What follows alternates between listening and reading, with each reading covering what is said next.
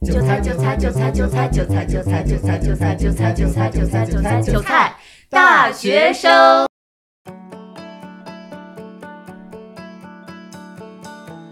Hello，大家好，欢迎收听今天的韭菜大学生。这是一档由三位大学生制作的成长陪伴类闲聊播客，希望这档播客可以让我们和电波另一边的你共同成长。Eyes and the flashback starts. I'm standing there on a balcony in summer air. See the light. 在节目的开始，也要很真诚的跟大家道歉，我们最近断更了一段时间，原因呢是，呃，因为我最近的身体，还有我的搭档们，他们最近的身体，可能多多少少都有一些感冒啊，主要是我感冒，然后我前段时间也阳了，啊、我搭档呢，呃，他的嗓子有点不舒服啊，最近一个月、两个月可能都没有办法说话，所以今天呢，也是呃再度由我一个人来 solo 这期节目。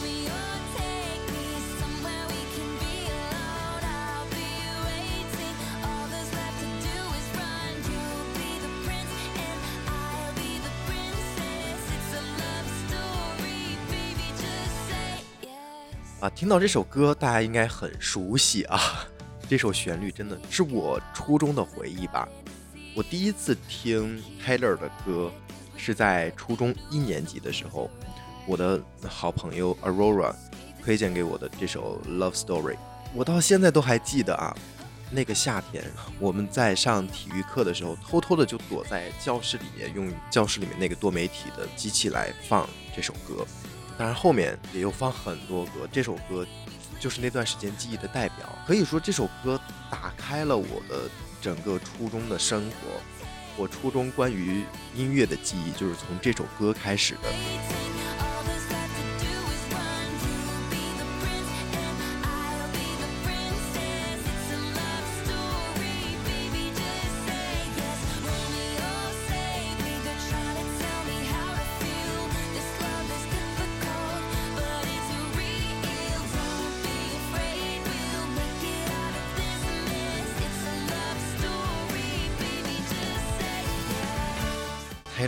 像是一个从没有见过面，却用他的歌陪伴了我一整个青春的这样一个人。最近呢，又因为他的世界巡演，唤醒了我那段沉睡的记忆，所以打算做一期播客来聊一聊这位天赋异禀、勇敢坚定又富有女性主义意识的创作型音乐人。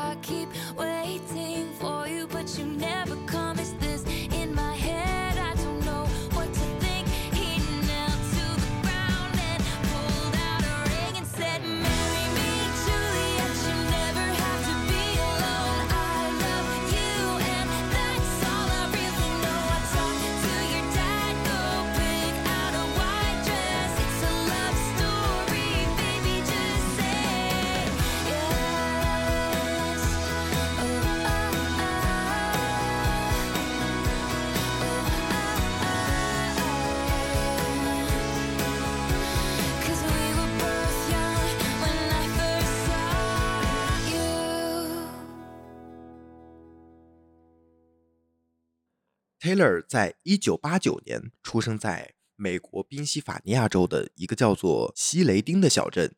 他的父亲呢是一位证券经纪人，母亲曾经是一个投资基金的营销主管，而且他还有一个弟弟叫詹姆斯，啊，现在是一名演员。可以说，Taylor 出生在一个经典的美国中产阶级的这样一个家庭，啊，父母呢都曾经从事这个金融领域的工作，算是一个非常殷实的家庭了。Taylor 的童年呢，就经常利用这个周末的时间，在当地的一些节日和活动中表演啊。在他九岁的时候，看到了一部关于菲斯希尔的纪录片后，便萌生了前往田纳西州追寻乡村音乐的想法。菲斯希尔是一位非常优秀的乡村音乐歌手啊，在这里也介绍一下，他曾获得过很多格莱美大奖了，是一位非常厉害的歌手。田纳西州的纳什维尔这个地方呢，可能大家也有点陌生。这个地方被誉为是音乐之都，是乡村音乐的圣地。这里有非常多的音乐学院、音乐机构以及非常著名的音乐录音室，同时呢，也有很多音乐活动。每年都会有非常多的音乐人来展现他们的才华。对于 Taylor 来说，搬到纳什维尔生活，无疑可以让他获得更多的机会来展示自己的音乐才华。但是呢，最初踏入音乐这个世界的 Taylor 也并不是一帆风顺的。在他十一岁的时候，他跟母亲一起去拜访了一家唱片公司啊，并且提交了很多翻唱的啊多利伯顿和南方小鸡的试唱片。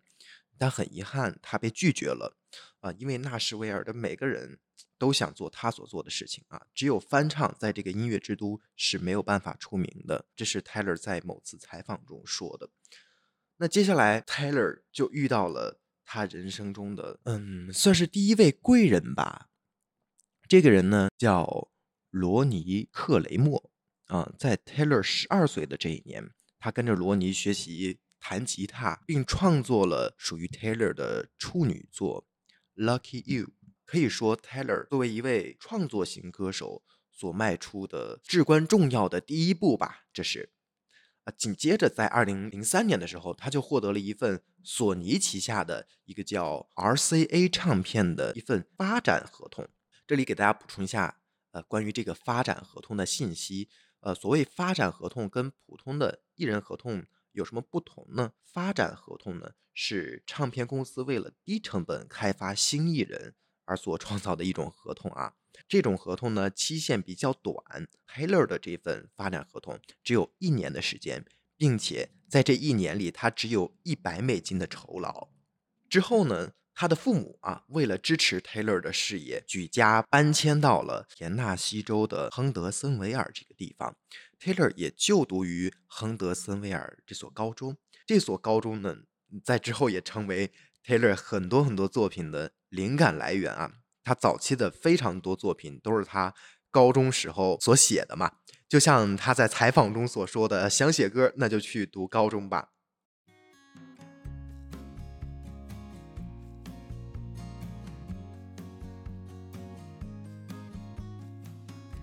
有一首歌叫做《The Best Day》，他在里面提到他在高中的时候受到的一些排斥和欺负。其实我非常能感同身受吧。当然我不是在高中的时候，我是在初中的时候啊，因为我是 gay 的这个身份，同时在那个时候又是个小胖子啊。每次在课堂上上课的时候，老师就会可能也是无意中提到，嗯，什么所谓的男性的一些变娘什么之类的这样的事情，这样相关的事情。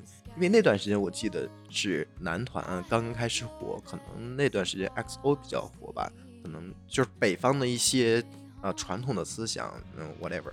当这种时候，就会有一些同学用看似很小声的声音，但是这个声音又恰恰能让所有人都听到，就说出我的名字，并带着一些就是有点玩弄的语气。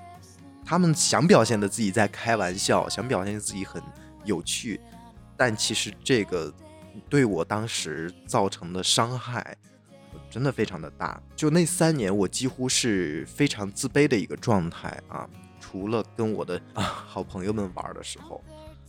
现在想想，还是觉得那段时间真的非常之难熬。这也导致现在我长大了，我上大学之后。但凡碰到有人说出这种带有歧视性的话，我会马上条件反射似的用更狠的话反击回去。没办法，就感觉像是一个身体的一个保护的机制。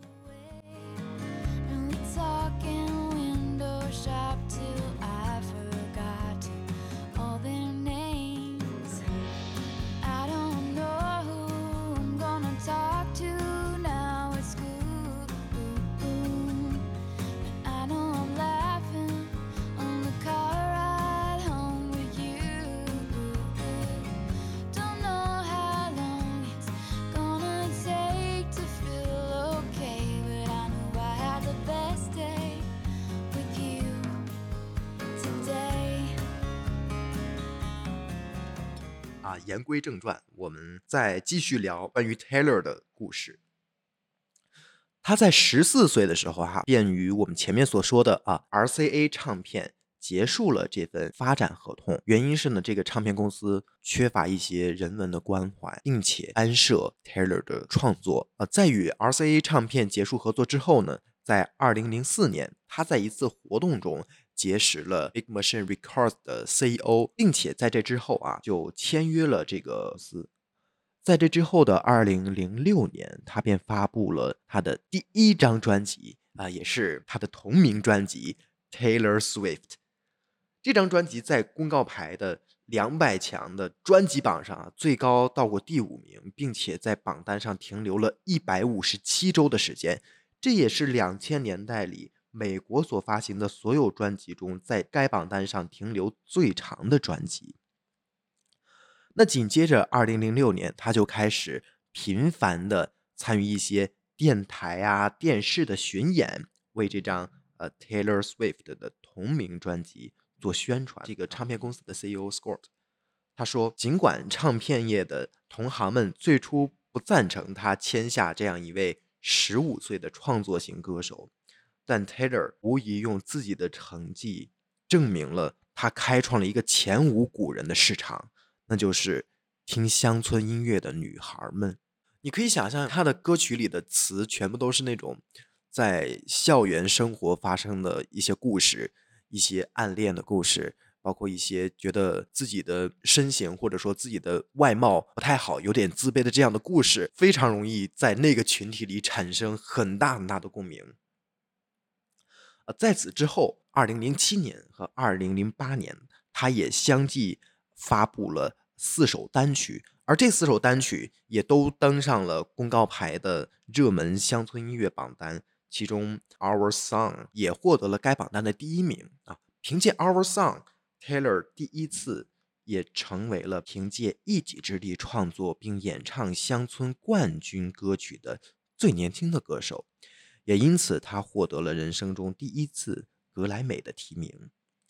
啊，同时在二零零八年的七月啊，Taylor 也在情感生活上迈出了一步，他与一位歌手叫 Joe Jonas 开始了一段恋情。啊，当然这段恋情非常短暂啊，我们也不多赘述。如果啊，如果大家想呃了解 Taylor 的一些恋情，可以在评论区里多多发一些个评论啊，咱们下期。可以聊，如果评论多的话，接下来呢，我们就要进入 Taylor 开始在他歌手的生涯里有一些势不可挡的这样的时间。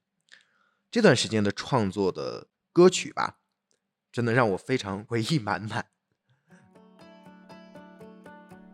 在二零零八年的十一月十一号，Taylor 发行了他的第二张专辑。这张专辑里的《Love Story》。You Belong With Me 也成为当年公告牌上最火最火的两首单曲。我们现在所听到的这首《Love Story》成了澳大利亚的冠军歌曲。这首书写罗密欧和朱丽叶的歌，在这十几年的时间里，可以说是传遍了这个世界的每个角落。而 Taylor 每次在演唱会唱这首歌的时候，现场几乎必然会有人求婚吧，这也成了他演唱会的一个传统节目啊。Taylor Fearless 的巡回演唱会的总收入也超过了六千三百万美金，可以说是在当时那个年代啊，二零零八年的六千三百万美金购买力是非常可以了啊，可以说是非常可观了。紧接着啊，我们要说的是 Taylor 作为音乐人生涯中所遇到的第一次的争议事件，在二零零九年啊，因为 Taylor 的 You Belong With Me 的 MV 被评为 MTV。音乐视频大奖的最佳女歌手视频奖，但当她上台发表获奖感言的时候，Kanye West 却打断了她的发言，并且说 Beyonce 才是这个奖项真正应该获得的人。但是这场恩怨一直影响着 Taylor。在2015年 Kanye 的 Famous 中有一句歌词是这样写的：“我觉得我和 Taylor Swift 还可以做些什么，因为我让这个贱人成名。” Taylor 随后发文谴责这些歌词侮辱了女性，让自己非常的受伤，并在2020年 Taylor 所发行的这首叫做《The Last Great American Dynasty》中提到了 Kanye 夫妇所居住过的房屋啊，讽刺他们过着那种奢侈奢靡的生活。说实话，让我现在来说，在二零二三年，我无法想象这样侮辱女性的言论会在网络上掀起怎样的波澜。当然，欧美那边他们女性主义所受女性主义思潮影响的要更早哈。Taylor 在这件事情之后啊，也逐渐从一位单纯的歌手、单纯的音乐人，慢慢慢慢的转变为一个敢于为女性发声的人，这样的一位非常勇敢、非常厉害的女性吧。当然，在此之后也会有更多的风波席卷这位女性。我感觉她每隔几年就会陷入这种风波当中，可能这也是作为一个名人所要承担的一些个，唉，所要承担的一些东西吧。嗯，尽管这些风波有所影响啊，对他有所影响，但是他的音乐事业呢不进反退。在二零一零年，Taylor。发布了他第三张录音室专辑《Speak Now》，其中的主打歌《Mine》在公告牌的百强单曲榜上最高到了第三位。这张专辑的数字专辑啊，在一周内就有二十七点八万的下载量，让他成为了当年一项吉尼斯世界纪录的获得者。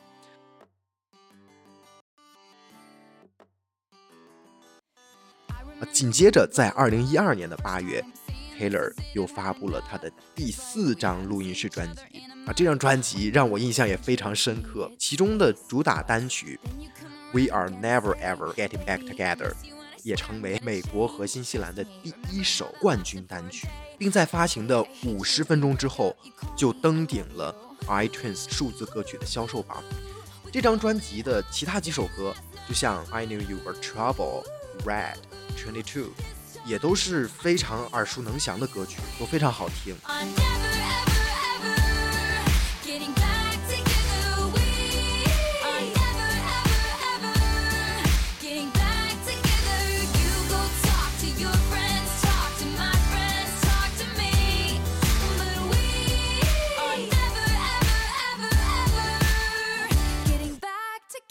这张专辑啊。在发行的两年内，截至到二零一四年，已经销售了八百万张，赢得了第五十六届格莱美奖的四项提名，非常非常厉害的一位音乐人。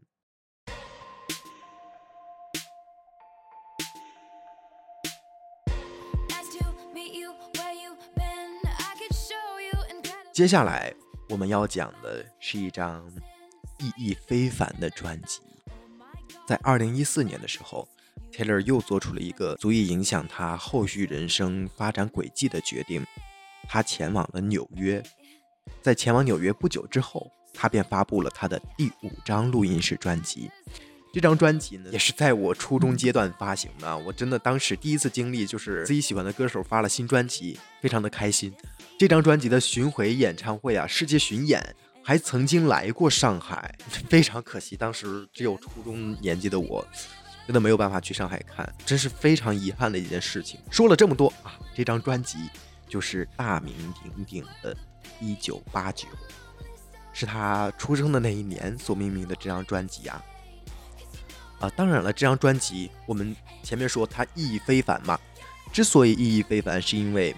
从这张开始啊，Taylor 正式转型成一位流行音乐人啊，他从此之后告别了乡村音乐。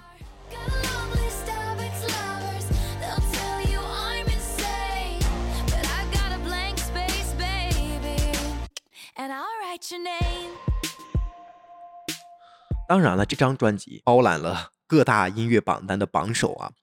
呃，这张专辑意义非凡的另一个原因，Taylor 通过这张专辑的一些版权问题啊，维护了广大音乐人的权益，也让更多的人意识到了这个版权问题的重要性和严重性。在二零一四年的十一月，他从 Spotify 上删除了他全部的音乐作品，并且发文称 Spotify 的广告支持的免费服务不利于词曲作家。在二零一五年的六月。Taylor 发布了一封公开信，批评 Apple Music 在三个月的免费试用期间内不向艺人提供版税，并且表示他将下架《一九八九》。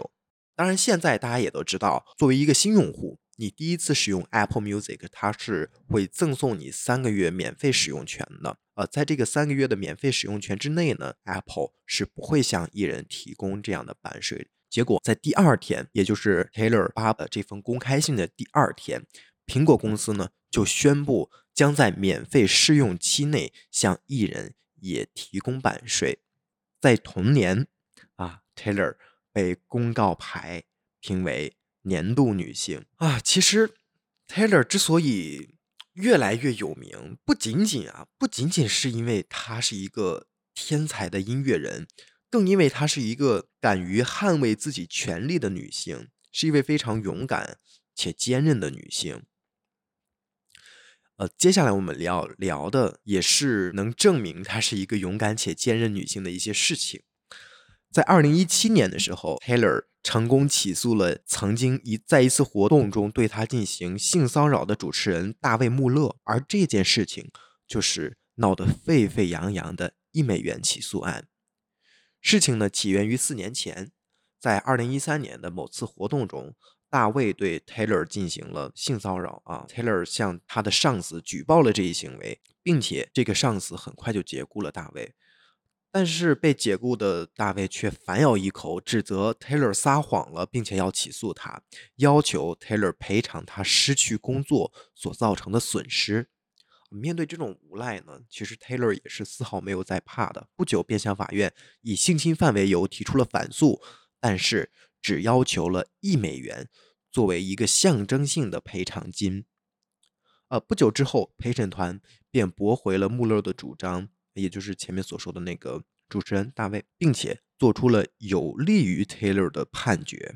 Taylor 赢得了这场官司。但是，虽然 Taylor 赢得了这场官司吧，看上去是成功的维护了自己的权益和名誉，但这些年来的风风雨雨。也就是自从他发行《一九八九》以来的风风雨雨吧，这一些个负面的新闻，包括一些媒体对 Taylor 的一些负面的报道，让 Taylor 遭受到了非常严重的网络暴力。网络上充斥着一些假呀、呃做作呀，形容这位女性这样的帖子啊，深深的折磨着 Taylor。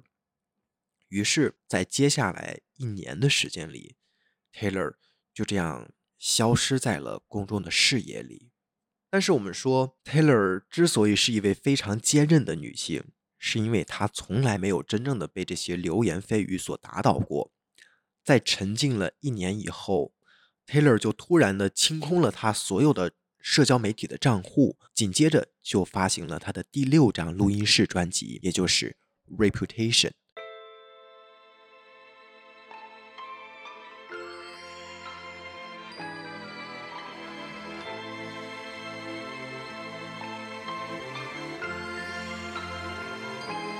这张专辑的主打歌《Look What You Made Me Do》，仿佛在向世界宣告啊，女神又要复仇归来了。这张专辑的灵感来自于在一九八九期间很多新闻和一些明星对她的一些网络暴力。这张专辑中融入了非常浓重的电子流行乐的这种风格，获得了第六十一届格莱美最佳流行音乐专辑的提名。而且在二零一八年的全美音乐奖上，Taylor 获得了包括年度艺人、最受欢迎的流行以及摇滚女歌手在内的四项奖项。加上这四项奖项，Taylor 总共获得了二十三个奖项，成为了全美音乐奖历史上获奖最多的女歌手。而她的这首《Look What You Made Me Do》仿佛是在控诉这个世界对她所造成的伤害吧。我记得我当时第一次听这首歌的时候，我的第一感觉就是跟他以前的风格完全不像，就感觉是暗黑版的 Taylor，就有这种感觉。就虽然之前有什么 Bad Blood，但是这个感觉更加暗黑，就是充满了一种愤怒和宣泄。当然，我们也很难想象 Taylor 在此前到底遭受到了怎样的网络暴力，对他的心灵造成了多少的伤害。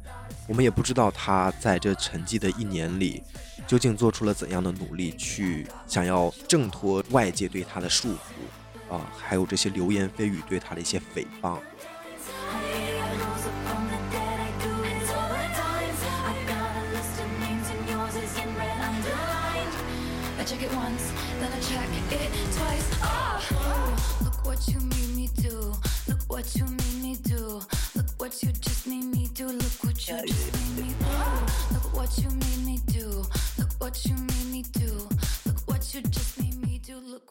在接下来的二零一九年和二零二零年，也是 Taylor 的音乐生涯中一个非常重要的阶段。在二零一九年的时候，他和他的前公司 Big Machine Records 产生了一次非常非常严重的公开的纠纷。这场纠纷呢是关于他过去的专辑的母带版权的。在这儿，我也给大家介绍一下关于一些版权知识的这样简单的介绍吧。简单来说呢，音乐版权总体分为两类，一类是对于音乐本身的版权，另一类是对于某一个录制成果的版权啊。这里所说的母带版权，也就是后者对于录制成果的版权；对于音乐本身的版权呢，呃，就是这首歌、这首音乐的词曲啊，这样子的。在流媒体时代之前，创作者需要将他们的录制版权分给唱片公司，以获得更好的资源。那么，随着流媒体时代的到来，像 Spotify 呀、Apple Music 这样的流媒体出现，啊，歌手不再借用唱片公司来做宣传，就能自己上传到流媒体平台了。但是，这个主要的流通的商品还是这样的一个录音作品，也就是说，母带版权仍然是在音乐市场上是一个像是盈利命脉的这样的一个存在。创作的版权。啊，也就是我们前面提到对音乐本身的版权，当然是属于创作者本人的啊。这就是一些关于版权的简单的知识。那么接着我们来继续看这场版权纷争。在 Taylor 的合同期间，Big Machine 呢拥有他前期六张专辑的母带版权。这六张专辑的版权税收呢，占据了 Big Machine 这家唱片公司营收中的百分之八十。随着 Taylor 和 Big Machine 的合约到期，Taylor 希望自己可以呃重新拥有这六张专辑的母带版权，但是这个唱片公司的新老板 Scooter 却要 Taylor 再卖给公司六张来换取前六张的版权。当然，Taylor 拒绝了啊。随后呢，Scooter 转手就将他这张这前六张专辑的母带版权。卖给了一家叫做 Shamrock Holdings 这样的一个公司啊，这是迪士尼旗下的一间公司。这一决定呢，立刻就引发了 Taylor 的强烈不满。Taylor 在网上发文呼吁其他的音乐人和歌迷关注音乐人们的权益和经济利益，并且公开指责 Scooter，迫使他面临着非常黑暗的选择。他还称曾经。多次尝试从 Scooter 手中买回他之前六张专辑的母带版权，但从未成功。但是这里要说但是了啊，为什么要给大家前面普及一下版权的相关知识，在这儿就用到了啊。这六张专辑的创作版权啊，也就是对于音乐本身保护的那个版权，这个版权属于创作者本人，也就是 Taylor，所以他可以通过。重新录制的方式，也就是重新录制前面六张专辑啊，再次拥有这些专辑的母带版权啊，一个新的母带版权。这件事儿也是一件前无古人的事儿，虽然大家都知道，但是从没有人这样做过。Taylor 他做了，所以才说她是一个非常坚韧且勇敢的女性嘛。啊，现在在一些流媒体平台上重新看到他重录的专辑《Fearless》和《Red》。当然，在今年的七月七号，他的第三张重录的专辑《Speak Now》也将发行。到这儿，这场版权纷争算是有一个解决方式了。真的是啊，长出一口气，感觉非常难。这个过程非常难。虽然就这几分钟的时间来说了，向大家介绍。让大家了解了这样的一个版权的纷争，但是很难想象，在让公众知道这些版权纷争的这个背后啊，Taylor 究竟承担了怎样大的压力？他在发布那条就是他最新的那个纪录片的时候，遭遇了怎样多的障碍和阻拦？这几年，Taylor 虽然被一些纠纷所困扰，但他也没有停止他的音乐创作。哈，他在二零一九年发布了第七张录音室专辑《Lover》，而这首 专辑里的一首歌啊，《Cross Summer》，也是我最近一个月又重新疯狂循环的单曲，也是抖音上最近，呃，抖音上经常能刷到他在最新的那场呃巡演中，这个《Cruel Summer》的。当时的一些现场的一些画面吧。在二零二零年，Taylor 也推出了他的第八张专辑和第九张专辑。在二零二一年呢，Taylor 也发布了他的第十张，也就是最新的这张录音室专辑《Midnight》。当然，为了推广这张专辑和他之前所有的专辑，二零二三年呢，Taylor 也开始了 The Eras Tour 的世界巡演。这段时间我真的疯狂的看。在网上啊，在 B 站、在抖音上看这场巡演的一些翻拍的现场，真真的是非常的震撼。我我也真的是非常期待他能来中国开演唱会。如果他在明年来中国开演唱会，我一定不会错过的。我真的太喜欢 Taylor 了。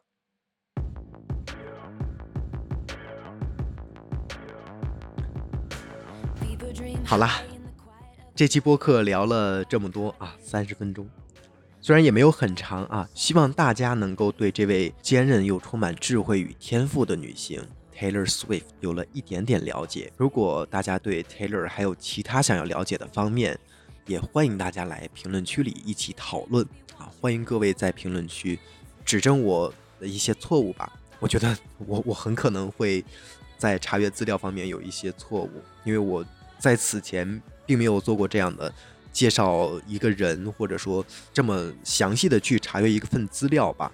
好，那今天的节目到这儿就结束了。